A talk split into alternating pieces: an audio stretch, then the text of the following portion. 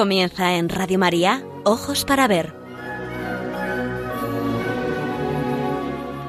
Con la dirección de Andrés Jiménez y Santiago Arellano.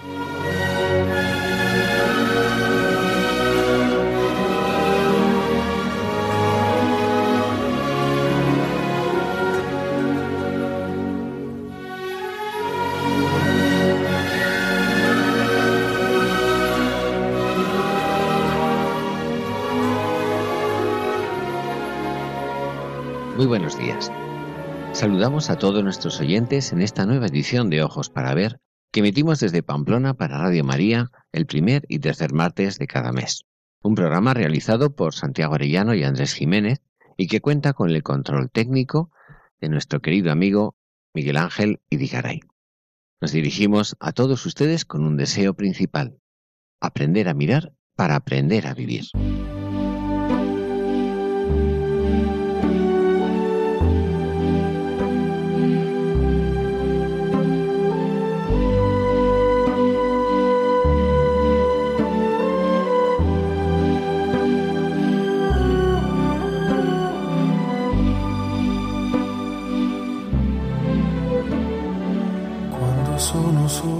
Muy buenos días, Santiago. Cuéntanos de qué va a tratar nuestro programa de hoy. Buenos días, queridos oyentes de Radio María. No podemos estar más llenos de gozo al coincidir nuestro programa con el inicio del mes de mayo, el mes de María, en este 1 de mayo dedicado a exaltar la figura de su esposo San José. Bingo, dirán los mundanos plenitud, todo completo, perfección, dirán los poetas. Y nosotros como creyentes, providencia de Dios. Queremos así pues dedicar este programa a acercarnos desde la belleza a exaltar la grandeza del humilde carpintero de Nazaret, del trabajador que vivió de sus manos y sacó adelante a su familia con el sudor de su frente, como diría Jorge Manrique, por no estar entre los ricos es un motivo de alegre esperanza ver cómo desde los últimos siglos ha ido creciendo la presencia de San José en la vida de la Iglesia. Aquellas confesiones, por ejemplo, de Santa Teresa, no hay nada que no le pida a este santo, que no me la conceda, hizo correr como pólvora y aumentar la devoción y la piedad entre las gentes. Es conmovedor recordar el pasaje en que nos narra la santa la fundación del primer monasterio reformado de carmelitas descalzos. No fue ocurrencia de la santa dedicarlo a San José. Fue sugerido por el propio Jesús en honor de su Padre terrenal como gesto de piedad filial. Qué detalle tan delicioso de Jesús por su Padre. Es curioso observar cómo el nombre de José y el de Josefa se extendió primero por toda Europa y luego por todo el mundo. Os hemos de confesar que nos enoja cada vez que en el arte medieval vemos a San José como un anciano, al que además se suele presentar adormilado o ajeno al acontecimiento central de la adoración de los reyes o de los pastores, o incluso en el mismo nacimiento. Los llamados evangelios apócrifos, a pesar de haber sido condenados y rechazados como textos canónicos por la Iglesia desde los primeros tiempos, dejaron su huella en el arte, huella desdichada en este caso anulaba los valores más profundos que encierra la figura de San José. Los anulaban la verdad de la familia, la importancia de la paternidad, por ejemplo. Lo reducían a un personaje de paja, como si se tratase de personas que actúan bajo las órdenes de otra a las que no les interesa aparecer en un primer plano. Escenas en verdad desafortunadas, por no decir horrorosas, y todo probablemente por considerar erróneamente que no es posible la castidad en un varón, por no enumerar las herejías que detrás de imagen tan en apariencia inocente se escondía. San José era en realidad un esposo joven, de una esposa jovencísima, como era costumbre en Israel. Una pareja hermosa y en plenitud, que se ha comprometido en matrimonio y han tomado la decisión personal de vivir juntos virginalmente, no por desprecio a la sexualidad creada por Dios, sino para que, por divina providencia, llegado el momento, pudieran hacer Dios por obra del Espíritu Santo en las entrañas virginales de María, convirtiendo a José en el testigo y fiel velador de esta sublime y trascendente virginidad, y permitir encarnar realmente, dar condición humana a la segunda persona de la Santísima Trinidad, convirtiendo a María en Madre de Dios, y así a José, por esposo consorte, en Padre legal de Dios, en Padre de Dios. Dice la exhortación Gaudete et exultate nuestro Papa Francisco, cada santo es una misión, es un proyecto del Padre para reflejar y encarnar en el momento determinado de la historia un aspecto del Evangelio. ¿Cuál fue la misión de San José? A San Juan Pablo II, en su exhortación apostólica Redentoris Custos, debemos la respuesta precisa. San José ha sido llamado por Dios para servir directamente a la persona y a la misión de Jesús mediante el ejercicio de su paternidad. De este modo, Él coopera en la plenitud de los tiempos en el gran misterio de la redención y es verdaderamente ministro de la salvación.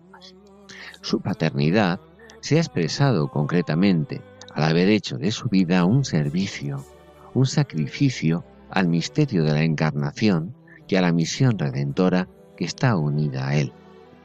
Al haber hecho uso de la autoridad legal que le correspondía sobre la Sagrada Familia, para hacerle don total de sí, de su vida y de su trabajo. Al haber convertido su vocación humana al amor doméstico en la oblación sobrehumana de sí, de su corazón y de toda su capacidad en el amor puesto al servicio del Mesías que crece en su casa.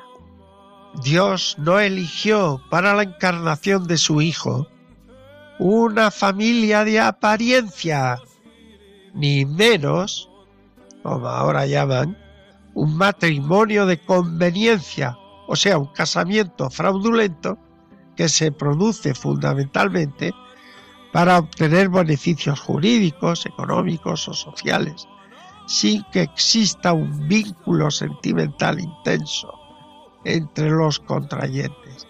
María y José constituyen un matrimonio sin menoscabo ni carencias, en plenitud legal y en plenitud ontológica. La virginidad libremente aceptada ni excluye la plenitud de su mutuo amor, ni la entrega de sus vidas al servicio del otro y al compromiso de su mutua misión, educar y ayudar a crecer en sabiduría y gracia a quien iba a ser nuestro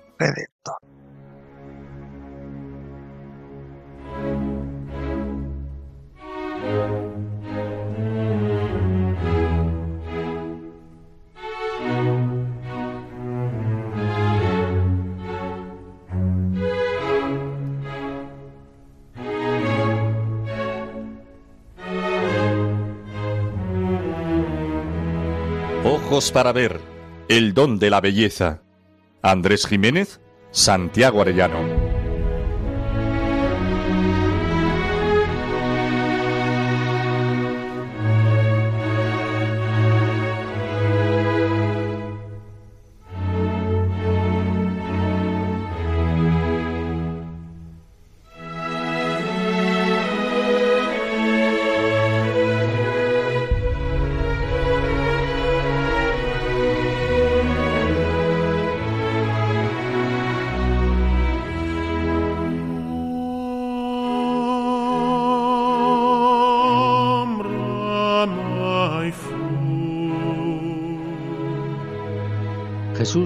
La vida familiar como el ambiente más propicio para madurar en el cumplimiento de la misión que su Padre Celestial le encomendó. Creció en una casa al cuidado de una madre y de un padre, compenetrados hasta los mínimos detalles, desviviéndose el uno por el otro y ambos al cuidado de su Hijo Jesús. No es prudente imaginar leyendas doradas, ni lindezas empalagosas, ni prodigios de florecillas infantiles. Era una familia normal, asentada en Nazaret, judía respetuosa de la ley y de las tradiciones. Presentaron al niño como primogénito en el templo y le circuncidaron. Subían cada año al templo de Jerusalén según prescribía la ley. Acudían cada sábado a la sinagoga del pueblo, participaban en las fiestas locales y nacionales, acudían a los funerales y asistían a las bodas, siguiendo los mismos ritos y costumbres que un israelita fiel. Laboralmente, la casa estaba integrada en la comunidad. Jesús era hijo del carpintero y carpintero fue el oficio que aprendió el hijo. No es fantasía imaginar a María ir a la fuente común a buscar el agua, o trajinar en la cocina, preparar las comidas usuales en los hábitos de Israel. María sabía cocer el pan sin levadura y prepararía el cordero o cabrito pascual con el ingenio y habilidad de una mujer de su casa. No por artes divinas ni recetas solo conocidas por ella, sino seguramente aprendidas de su madre y contrastadas en la vecindad. La belleza de la familia de Nazaret brota de su sencilla naturalidad. Lo que los vecinos contemplaban en nada divergía de lo común en el orden de las cosas visibles. María lavaba la ropa porque no estaban exentos de ensuciarla, tanto la ropa de trabajo como la de ordinario, y tendría cuidado especial con la de los días de fiesta. Echaba remiendos a lo roto o desgastado, y de todo sabía, tanto que no se le enseñaba que se lo enseñaba a su hijo, que más tarde lo utilizaría en sus maravillosas parábolas. ¿Quién si no le enseñó que no se utiliza en un vestido viejo tela nueva, por ejemplo? ¿Quién le enseñó a admirar la belleza y el nombre de las flores, el esplendor de los lirios? ¿Quién le enseñó el orden, el cuidado de las cosas, el trato cordial a los vecinos y extraños, a jugar con los demás. Y lo mismo ocurre con San José. Claro que le enseñó el oficio de carpintero, pero parece evidente que además salía a recorrer los campos. ¿Quién le enseñó la siembra del grano de trigo, muerto en apariencia para una fecundidad mayor? ¿Quién la poda de los sarmientos o lo del vino nuevo en odres nuevos? Ni siquiera en el orden de la educación se saldría del curso ordinario. María formó el corazón de su hijo, así como José le abrió hacia las realidades objetivas de la vida social, de la vida nacional y hasta la del mundo. Le imbuyó el sentido del deber, del trabajo bien hecho, del sentido de la justicia. Claro que en ese ambiente aprendió a distinguir la maravilla de la humildad, a no dejarse engañar por la apariencia que a tantos seduce y engaña, y tantas y tantas virtudes ejercitadas en el día a día. Pero también aprendió virtudes en apariencia más suntuosas, por ejemplo, la magnanimidad. Cristo, al asumir su misión redentora, manifiesta en grado supremo la virtud de la magnanimidad. Recordemos, ¿qué debemos entender por esta virtud según el diccionario? Pues la magnanimidad es la grandeza y la elevación del ánimo, o bien una generosidad grande o, una gran liberalidad. Es una virtud natural en el hombre que tiende a la realización de cosas grandes prescindiendo de su dificultad y es perfección en general de todas las otras virtudes en cuanto es disposición del ánimo a propósito para los actos más culminantes de las mismas. lo que podríamos llamar también de alguna manera la excelencia. Por esto es imposible distinguir con precisión esta virtud de cualquier otra existente en grado eminente. Es la virtud que más mueve a la alabanza porque tiene por objeto de su ejercicio las cosas grandes realizadas conforme a la recta razón. Es el mejor apoyo de la esperanza y la resistencia más eficaz contra la desesperación.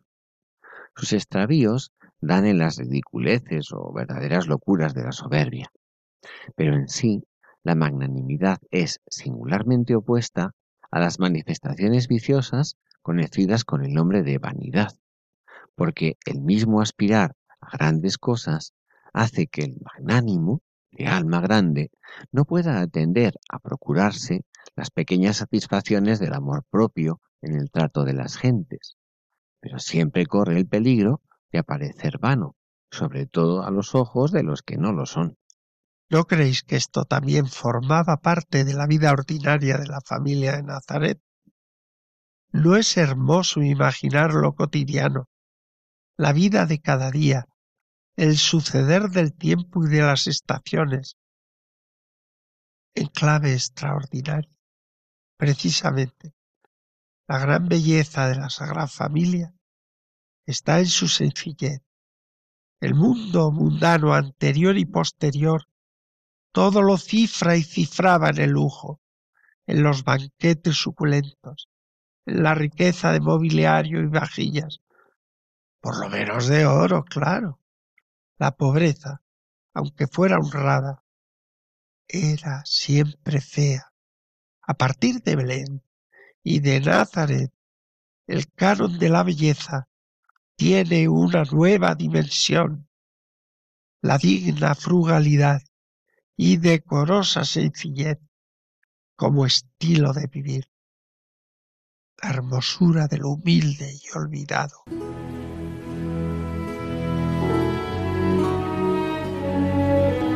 Aprender a mirar, ojos para ver, Radio María.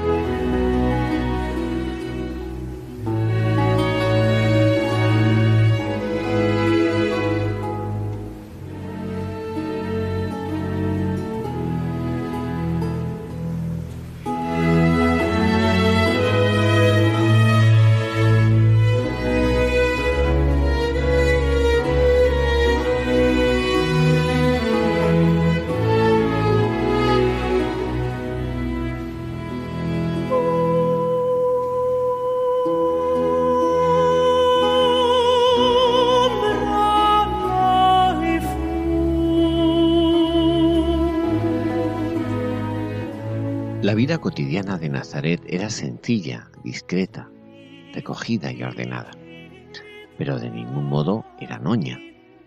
Cristo se hizo en todo semejante a nosotros menos en el pecado. En la casa de Nazaret no venían a la mañana ruiseñores para despertar a los moradores. Chuzas o búhos rechistaban para que nadie despertara a los durmientes. Los ruidos eran los propios de la vecindad y los cantos de las avecillas los que venían al aire de las estaciones. Nos ha parecido oportuno recordar el punto 25 de la reciente exhortación apostólica de nuestro Papa Francisco. No es sano amar el silencio y rehuir el encuentro con el otro. Desear descanso y rechazar la actividad, buscar la oración y menospreciar el servicio. Todo puede ser aceptado integrado como parte de la propia existencia en este mundo y se incorpora en el camino de la santificación. Somos llamados a vivir la contemplación también en medio de la acción y nos santificamos en el ejercicio responsable y generoso de la propia misión. A la manera que nos enseña San Ignacio en sus ejercicios espirituales, al imaginar el escenario en el que actúan las tres divinas personas, las llamadas Trinidad de la Tierra y su estilo de vida, nos lo representamos como una vida oculta, callada, pero inserta en las exigencias de la vida de la comunidad. No eran ni extraños ni raros, En apariencia eran una familia más de la ciudad de Nazaret. Lo insólito es que su vida oculta no lo sea por desconocida, sino porque no hacían alarde de sus méritos. Ni Jesús de su categoría de Dios, ni sus padres de la misión encomendada, nada menos que la de Madre de Dios y José por esposo de María, como el Padre de Jesús. La belleza surge de la humildad de la esclavitud de María y de José, que sólo viven para sacar adelante al que Dios les ha entregado. Ay, Señor, aun en el silencio de los monasterios, a veces cuánta vanidad y ansia de honores encontramos. La familia de Nazaret pasa inadvertida ante los vecinos, no por no participar en la vida de la ciudad, sino por no hacer alarde de sus honores y dignidades. Son, en apariencia, uno de tantos. No recordamos las palabras de Natanael. Felipe encontró a Natanael y le dijo, Hemos hallado a aquel de quien escribió Moisés en la ley y también los profetas, a Jesús de Nazaret, el hijo de José.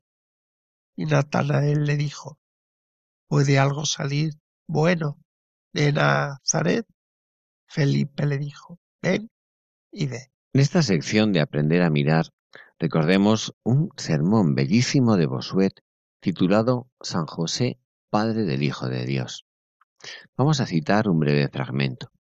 Tras analizar los sentimientos y actitudes que realiza José propias de un padre en Belén, en Egipto, al escuchar las profecías de Simeón como signo de contradicción, nos presenta José el momento en que ha perdido al niño en Jerusalén.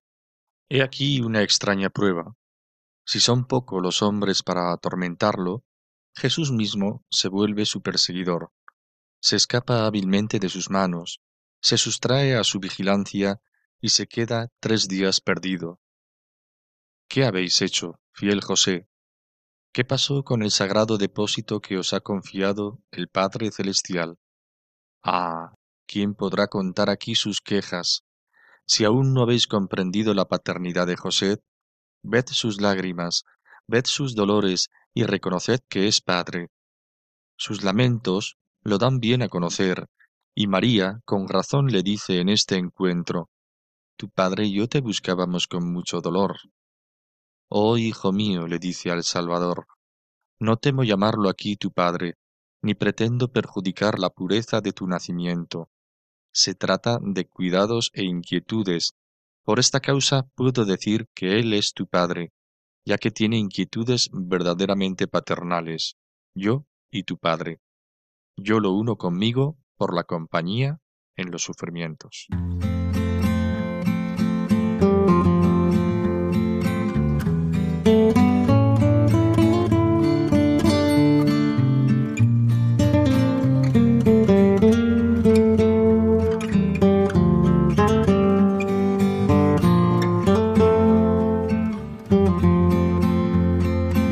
Ojos para ver, momento para la pintura.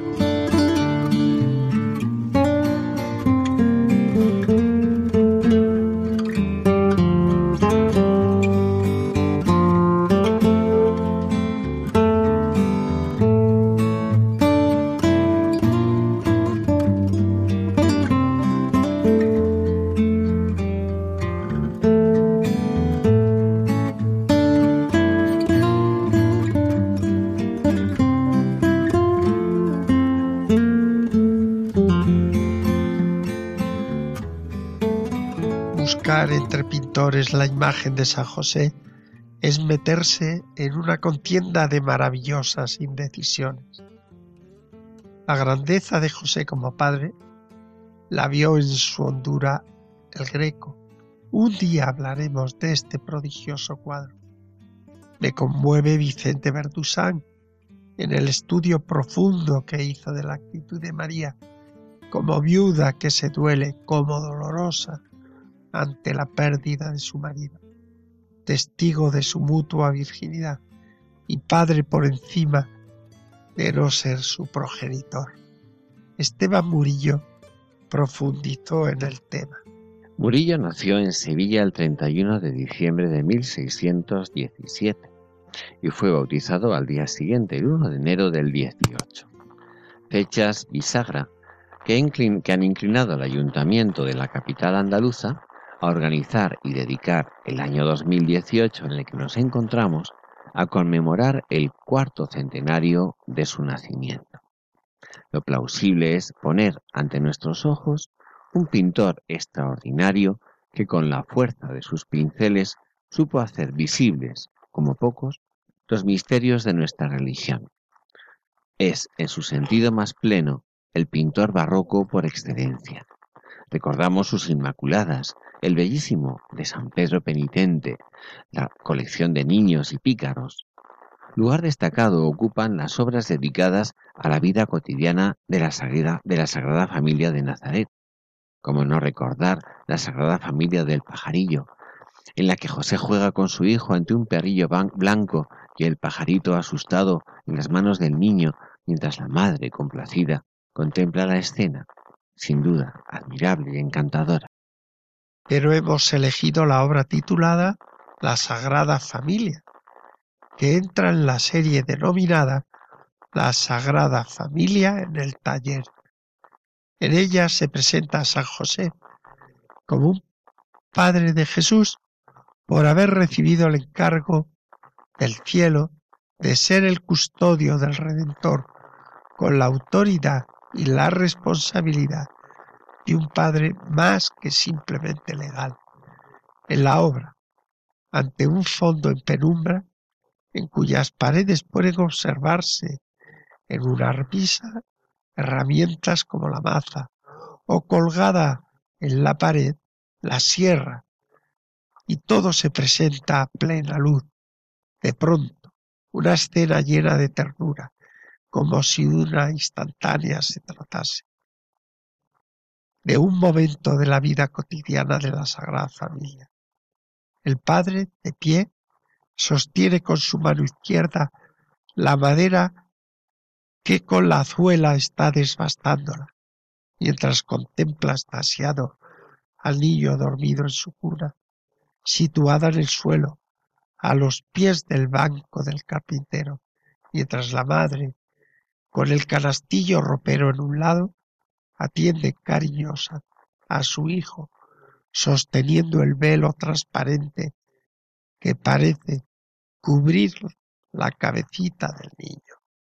La luz relumbra sobre los elementos visibles, dejando un caleidoscopio de colores, resplandecientes los bancos, los blancos, matizados en sus diversas variedades, los pardos, dorados, azules y rojos de las telas y vestidos.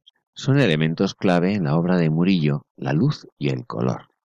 Otra de las características será el empleo de sutiles gradaciones lumínicas con las que consigue crear una sensacional perspectiva aérea, acompañada del empleo de tonalidades transparentes y efectos luminosos resplandecientes. Todo ello al servicio de una idea central, la inmensa naturalidad de unas vidas inmersas en lo sobrenatural. Lo sobrenatural está presente en ese grupito de ángeles que se asoman gozosos a contemplar escena tan humana. No están para evitar los subsidios de María ni para aliviar el esforzado trabajo de José. El cielo está presente, pero la maravilla es que la vida ordinaria, la rutina de cada día, bien cuidando el canastillo de ropa blanca, bien ganando el pan con el sudor de la frente, transfiguran en una perspectiva de eternidad lo cotidiano cuidar al hijo, sacar adelante a la familia, en cuanto cumplimiento de la misión que Dios nos ha confiado a cada uno, en este caso a María y José. Esta cotidianidad es el signo externo de una vida plena de sentido, el que se hace visible en la santidad. Esta es la maravilla. Esta es la belleza que la obra nos transmite. Dios se hace visible en la más simple cotidianidad. No la hacen prodigiosa los personajes. Oiga, que ahí está Dios y la Virgen y San José, sin duda, pero haciendo de lo común y ordinario su camino y tu camino, su camino y mi camino de santificación. Acogernos a San José es poner en sólido referente nuestra esperanza. Gracias, Murillo.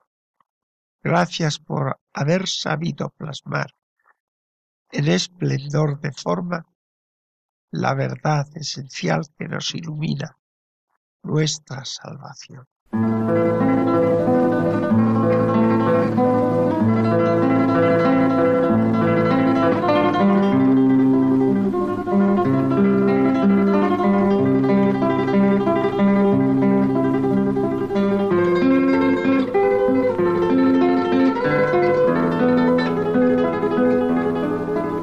Momento para la poesía. Ojos para ver. Radio María.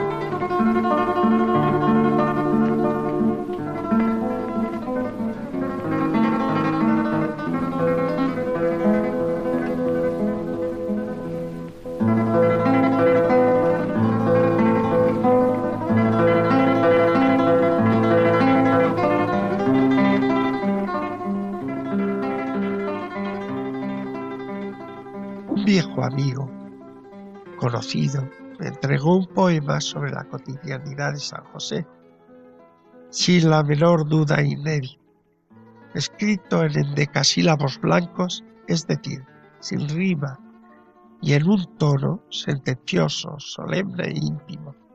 Me parece que encaja como anillo al dedo en la unidad temática del programa. San José, patrono de la vida cotidiana. Lleva por título San José en un día cualquiera. Como mi alma espera tu sonrisa, has mirado la tarde y al jilguero, que canta jubiloso entre las ramas, al rosal y al lucero del ocaso, fulgurante en la paz que Dios nos manda. No ocurre nada. Esa es tu vida plena.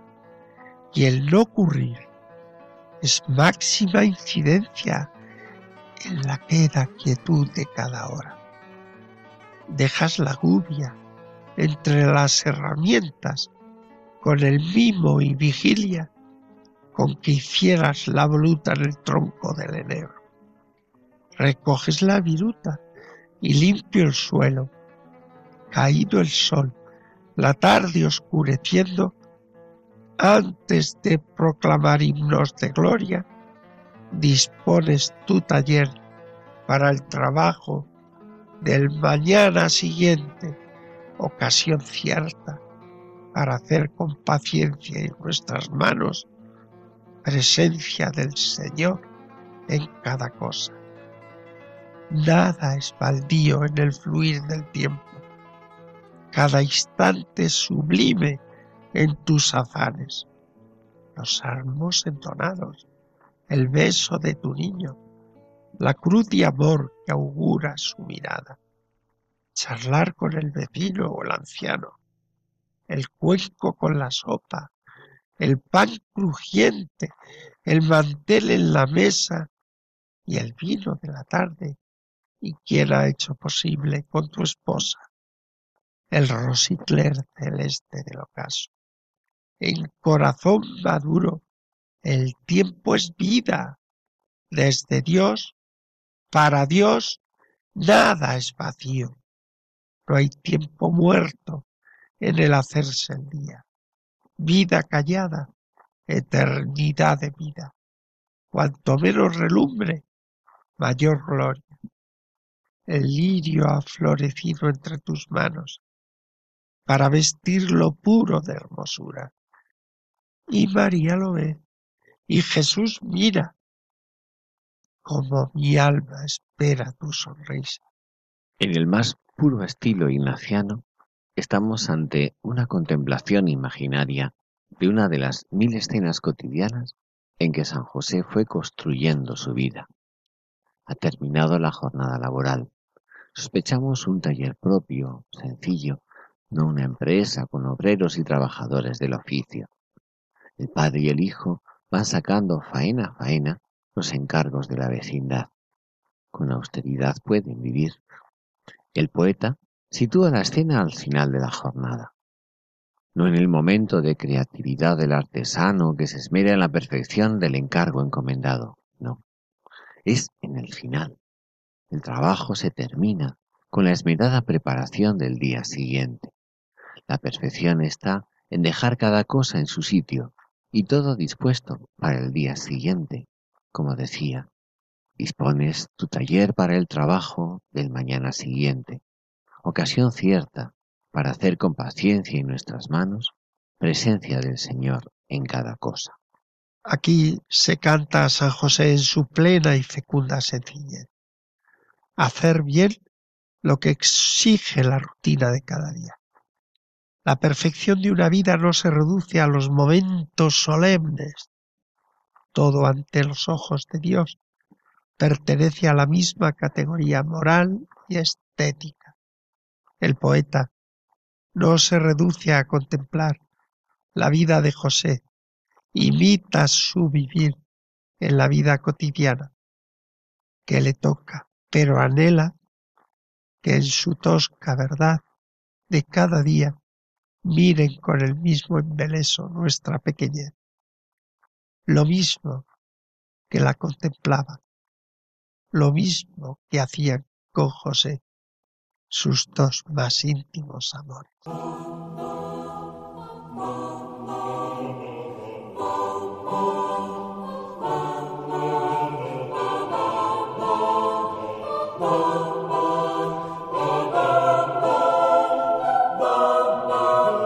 El camino de las artes.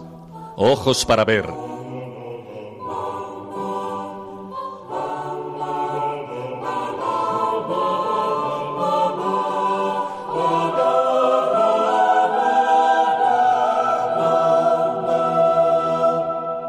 El padre Toño Casado Garcinuño es uno de los cantautores católicos españoles de más relieve en la actualidad.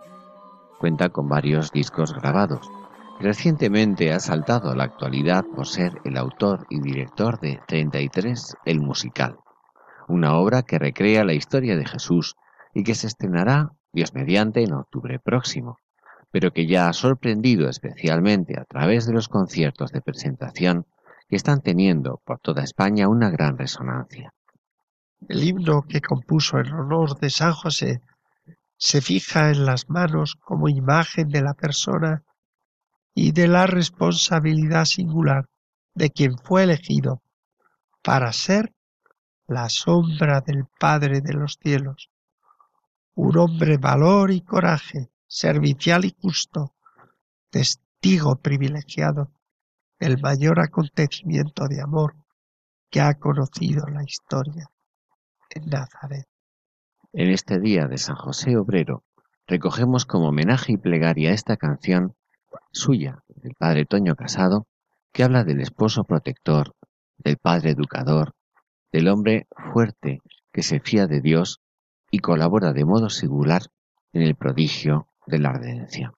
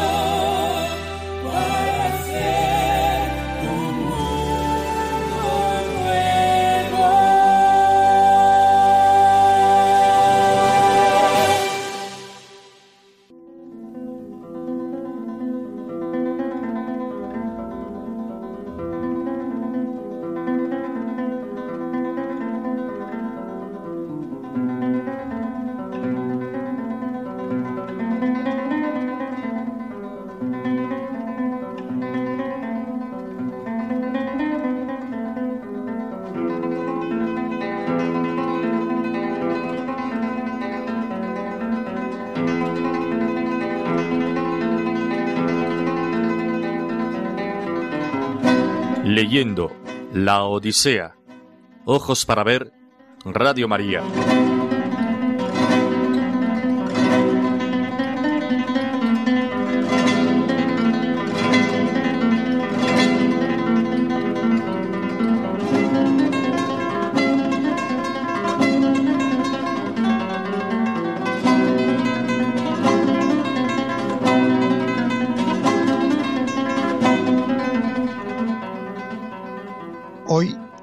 Vamos a traer a vuestra atención la más conocida aventura de la Odisea, la ingeniosa y astuta manera que le permitió a Ulises y a alguno de los suyos librarse de la muerte cruel a manos del cíclope Polifemo. Nos ofrecemos el fragmento en el que podemos admirar la ingeniosidad de Ulises para salir airoso de tan descomunal peligro, porque creemos que lo aleccionador, lo que realmente le da a la aventura valor universal, es contemplar, meditar sobre la actualidad simbólica del estilo de vida de los cíclopes, cuyo prototipo por antonomasia es Polifemo, el cíclope de muchas palabras. Esto significa su nombre. Seguro que recuerdan que los cíclopes eran unos seres gigantescos que se caracterizaban por tener un solo ojo situado en medio de la frente. Personajes feroces que no sentían piedad ni por los dioses ni por los hombres, capaces de comer carne humana, antropófagos, como lo más natural. La descripción que de ellos hace Homero nos permite entrever que representan unos tipos humanos que por su estilo de vida nos encontramos siempre a lo largo de la historia y de manera muy especial en nuestro tiempo. Viven en tierras fértiles, pero nadie las cultiva. Viven junto al mar, pero no necesitan de las artes de navegación ni del comercio, porque solo viven para ellos mismos. Del texto seleccionado cabe resaltar, según cuenta Homero, que son gente soberbia y sin ley. Su individualismo es tal que viven sin necesitar reunirse en el ágora para resolver los asuntos comunes. No necesitan leyes porque cada uno va a lo suyo y solo mandan sobre sus mujeres y sus hijos. Polifemo es el prototipo por antonomasia de la vida de los cíclopes, como dice Homero.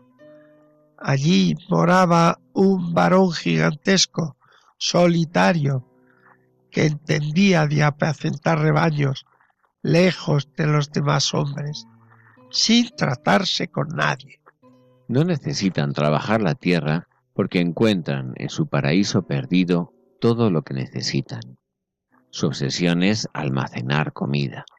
Lo que encuentra Ulises y sus compañeros en la gruta de Polifemo es un símbolo primario de lo que podríamos llamar una avaricia, no del dinero, sino de las materias que aseguran vivir sin preocuparse del porvenir, del mañana.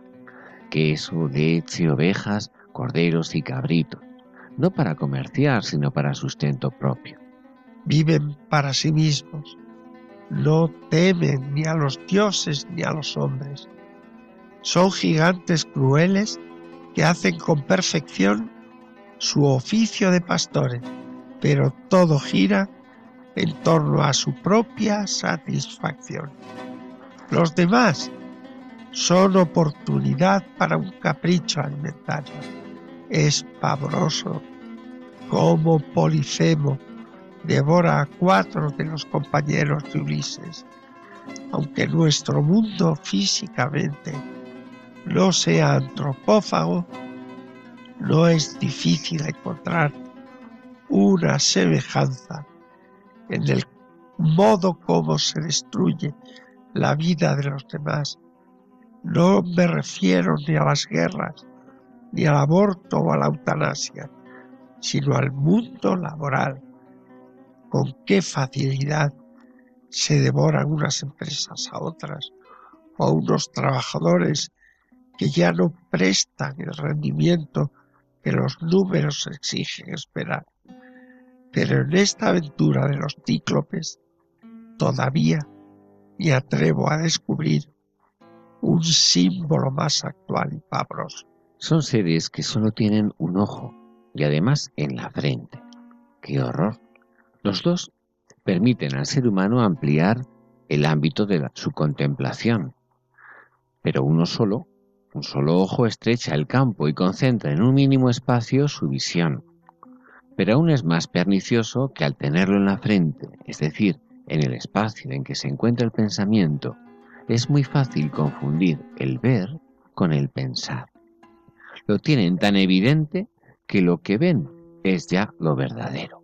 No sé por qué, cuando pienso en los cíclopes, recuerdo el mundo contemporáneo en que todo nos llega por el único ojo de la imagen visual, hasta el extremo de que lo que vemos no os parece lo verdadero, sin tamizarlo por el sosiego de la reflexión y del pensamiento. Egoístas, cada uno a lo suyo, almacenar para que nada nos falte. Si alguien te molesta, destrúyelo. Ah, Ulises, tú supiste engañar a Polifemo. Le destruiste su ojo y escapaste de la gruta, agarrado al vientre de los carneros más voluminosos. ¿Sabías que tenías que ir a Ítaca? Nuestra Ítaca es donde nos espera la patria definitiva. La vida es una aventura arriesgada, pero más si desconoces tu destino. Es impagable la lectura directa en el propio texto de Homero de estos pasajes increíbles. Narra Ulises a los feacios.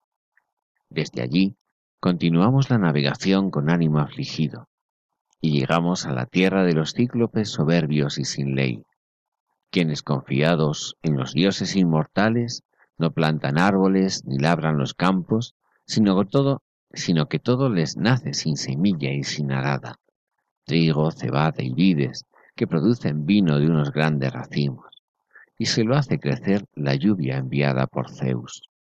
No tienen ágoras, donde se reúnen para deliberar, ni leyes tampoco, sino que viven en las cumbres de los altos montes, dentro de excavadas cuevas, cada cual impera sobre sus hijos y mujeres y no se entrometen los unos con los otros. En lo alto del puerto mana una fuente de agua límpida debajo de una cueva a cuyo alrededor han crecido álamos. Allá pues nos llevaron las naves, y algún dios debió de guiarnos en aquella noche oscura en la que nada distinguíamos, pues la niebla era cerrada alrededor de los bajeles, y la luna no brillaba en el cielo que cubrían los nubarrones. Nadie vio con sus ojos la isla ni las ingentes olas que se quebraban en la tierra hasta que las naves de muchos bancos hubieron abordado.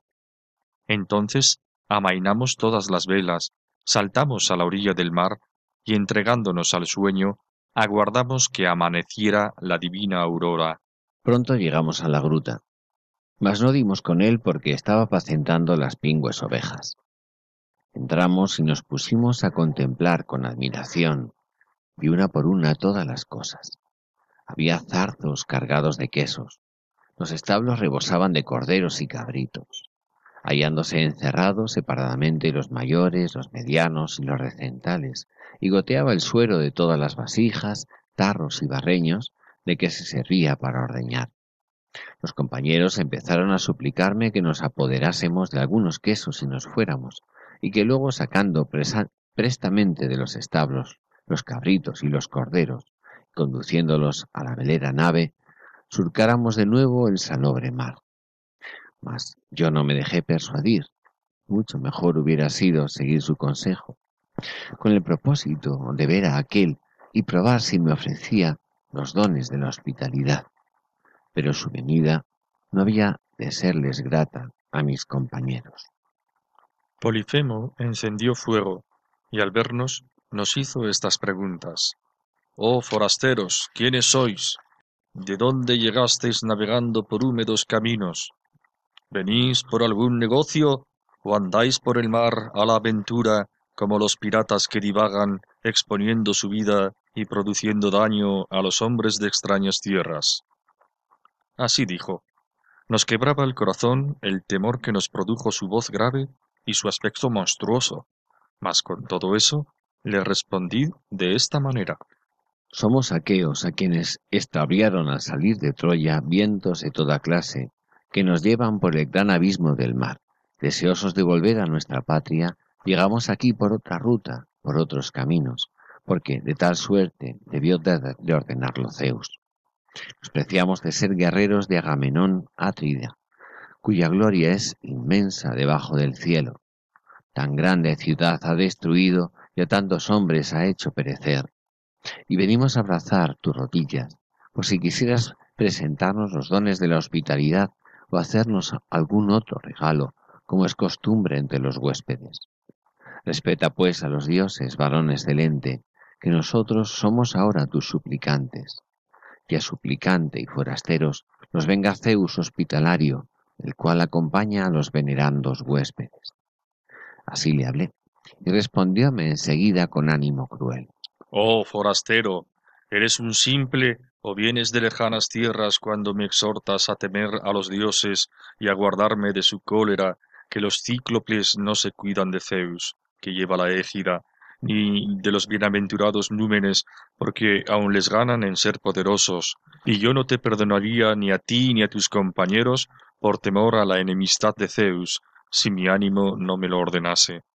Pero dime en qué sitio al venir dejaste la bien construida embarcación, si fue por ventura en lo más apartado de la playa o en un paraje cercano, a fin de que yo lo sepa.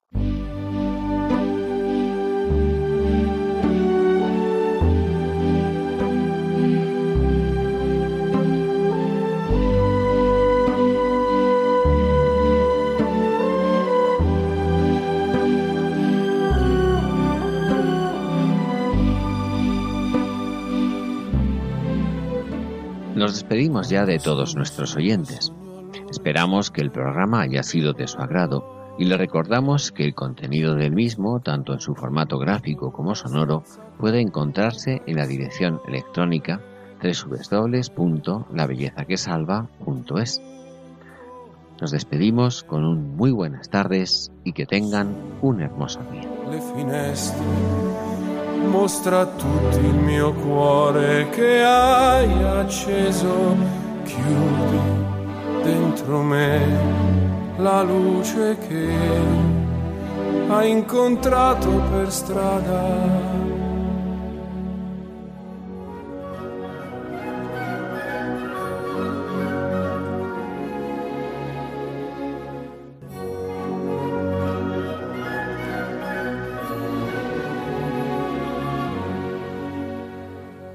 Finaliza en Radio María Ojos para Ver. Un programa dirigido por Andrés Jiménez y Santiago Arellano.